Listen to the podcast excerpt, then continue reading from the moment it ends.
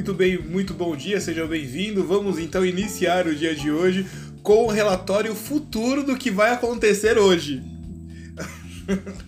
é uma previsão, né? Se você observar no mercado financeiro, possui a agenda e uma previsão e o resultado do dia anterior. Mas entenda-se como um, um relatório futuro, né? Eu vou começar ao contrário, eu vou falar primeiro do projeto Desenrola. Bate. Desenrola, bate e chama de ladinho. Que que é isso? O projeto Programa Desenrola é um programa do governo petista de renegociação de dívidas. Então eu foco em pessoas que ganham até 20 mil reais a média do salário do cidadão brasileiro é 2 mil reais. 20 mil reais deve ser servidor público, né? Então, é, a chamada faixa 2. A faixa 2 é 20 mil? Qual que será que é a faixa 1? 100 mil? Ah, sim, tem os magistrados. De acordo com o Ministério da Fazenda, a expectativa é de que o número de brasileiros que deixem de ser negativados por dívidas de até 100 reais. Um cara que ganha 20 mil reais, ele tem dívida de 100 reais? né? Bom, alcance 1 milhão e meio de pessoas, mas poderia chegar a 2,5 milhões se todos os bancos participassem do programa. Até o momento, o banco digital New Bank não aderiu. Contrapartida, o governo liberou 50 bilhões em crédito presumido para o balanço financeiro do setor bancário para viabilizar as renegociações. Ele pagou adiantado o dinheiro. Vou explicar como é que funciona isso daí. Ele, isso é um projeto que não resolve a vida de ninguém, porque o cara que deve 100 reais está negativado, que, aliás, né, as casas americanas não te negativa por 100 reais. Mas vamos lá, ele tá com o nome sujo em 100 reais, cartãozinho de crédito lá tal. O governo ele vai é, dar o dinheiro pro banco e o banco vai quitar é, a conta desse cara e vai reparcelar para ele. E se ele não pagar, o governo paga. Quer dizer, tecnicamente, o cara que, não, que ganha 20 mil deve 100, que já é difícil, e não pagou o 100, ele não vai pagar o 100 o governo tá dando dinheiro para os bancos a custo zero, né? Então aí vai fazer um giro financeiro que a gente fala, né? É, e, e, diz que ajuda alguém, mas meu amigo, se você dever 100 reais, resolve sua vida 100 reais hoje? Não, você vai no McDonald's é, 100, é dois lanches. Você, a família inteira não come no McDonald's com 100 reais. Porém, fica bonito nos números, né? O programa desenrola que, né?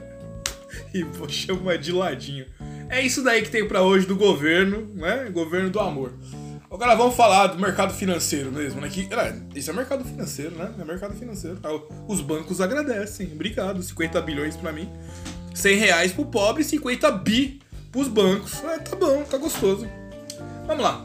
Os investidores aguardam uma semana movimentada de lucros, incluindo os resultados trimestrais de alguns dos maiores bancos dos Estados Unidos.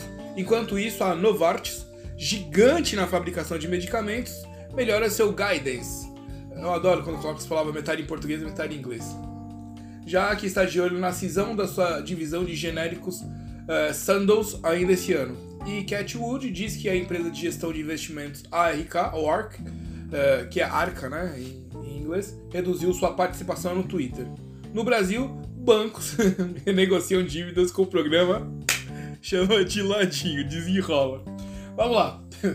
É, Bank of America e Morgan, Morgan Stanley, é, que são vão, vão declarar os, é, os lucros. Os lucros corporativos da terça-feira incluirão um novo lote de bancos dos Estados Unidos, com os investidores interessados em ver como eles se saíram desde que a turbulência nos credores regionais atingiu o setor de serviços financeiros no início do ano. São os bancos tentando sair da, da baderna do governo Biden.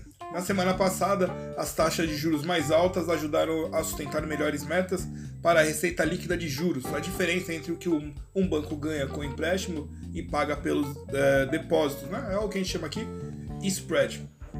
Uh, os futuros das ações norte-americanas foram amplamente mistos na terça-feira, uh, foram amplamente mistos, uh, serão amplamente mistos, com os investidores aguardando a próxima rodada de lucros. O contrato da uh, Futuros ganhava 0,01%, uh, S&P 500 Futuros recuava 0,05% e Nasdaq sem futuro, sem futuro. Nasdaq 100 Future perdia 0,12%. É que Nasdaq sem futuro, né? na. Os principais índices fecharam no verde na sessão anterior, impulsionados em. Isso, esse resultado foi até agora às 8 da manhã, né? Fechamento 8.05. Por isso que a gente tá falando terça-feira. E continua a partir de agora. A Novartis, empresa de farmacêutica, né? eleva a orientação de lucros e estabelece um cronograma para a cisão da Sandoz. A Novartis elevou suas perspectivas de lucro e receita para 2023 após as sólidas vendas no segundo semestre, enquanto a farmacêutica suíça também propôs um cronograma para a cisão da sua unidade de medicamento genéricos Sandoz. As vendas aumentaram 7%, chegando a 13,7 bilhões em moedas constantes, o que, segundo o uh, executivo-chefe Vance Narasimhan está ligado ao forte desempenho em áreas terapêuticas essenciais e regiões geográficas importantes. Uh, ARC, The Wood, é, ARK, The Wood, reduz a participação no Twitter. A, a ARK Investment Management, de Kate Wood, reduziu sua participação no Twitter em 47%, desde que Elon Musk comprou a plataforma de mídia social e a tornou privada no ano passado disse Wood ao uh, Wall Street Journal. Uh, em uma entrevista ao jornal, o Wood ele observou que a redução reflete como a ARK, que possui uma pequena participação no Twitter por meio de seu fundo de risco, leva a avaliação justa muito a sério. Mas ela permaneceu otimista com relação às perspectivas do Twitter, dizendo que adoraria adquirir mais ações do valor. Uh, os comentários de Woody ocorrem no momento em que o Twitter enfrenta uma, enfrenta uma grande pilha de dívidas e receitas de publicidade cada vez menores, enquanto o próprio Musk disse no fim de semana que a empresa está com fluxo de caixa negativo. Ao mesmo tempo, o Twitter precisa enfrentar a nova concorrência da plataforma de mensagem de texto curtos, Threads, que é da Meta. Entenderam? Tô tirando dinheiro daqui, faço uma publicação negativa do Twitter, que não mais é do braço da esquerda, e vou para Threads, que o Facebook, né, a gente já sabe, Google Analytics, processos na Ásia, influência em eleições, fica mais, né, a nossa bandeira aqui, né? Então, seguimos daqui. Petróleo, petróleo se mantém estável com a proximidade dos dados de estoque dos Estados Unidos o preço do petróleo subiram na terça-feira com o foco mudando das preocupações com a fraqueza econômica do principal importador de petróleo, barra a China, para um possível aperto no fornecimento do mesmo, o petróleo. Os investidores estão aguardando novos números do Instituto Americano do Petróleo no final da sessão, bem como os números da Administração de Informações sobre Energia, tudo em português, na quarta-feira. Espera-se que os dados mostrem um declínio nos estoques após um aumento substancialmente maior do que o previsto na semana anterior. Uh, às 8h05 da manhã, os contratos futuros de petróleo dos Estados Unidos eram negociados com alta de 0,50% a 74,45 barril, enquanto o contrato Brent subia 0,42%, indo a 78,83 dólares. Uau! Dessa forma, ah, antes de, de agradecer você, lembrar que agora, sábado, teremos o curso sobre leilão imobiliário, onde eu vou explicar quais são as, as possibilidades, as brechas de você comprar um imóvel pela metade do preço, parcelar em 30 vezes, usar o fundo, né? Usar todo o sistema assim.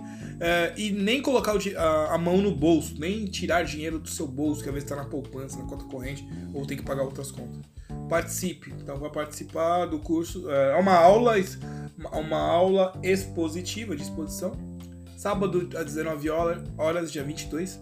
Telefone 11 95135 6262 11 95135 6262.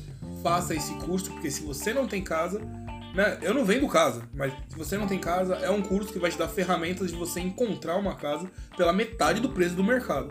Já construída, sem história ou se você já tem, é a, a casa ou do seu filho ou uma casa de renda passiva de aluguel. Então, ao invés, uh, o que eu dou exemplo, né? Achamos uma casa no Tucuruvi, valor 400 mil, foi para leilão a 24 mil, a entrada da casa foi é, 4 mil reais. E depois parcelou o resto em 40 vezes. Então, são essas possibilidades. Você consegue comprar uma casa por 24 mil, de que vale a 400 mil? Não, não consegue. E dessa forma você vai ter ferramentas para encontrar essa casa. Agradeço muito a sua audiência. Nos vemos durante o dia. Nos, nos escutamos, né? Que você não me vê.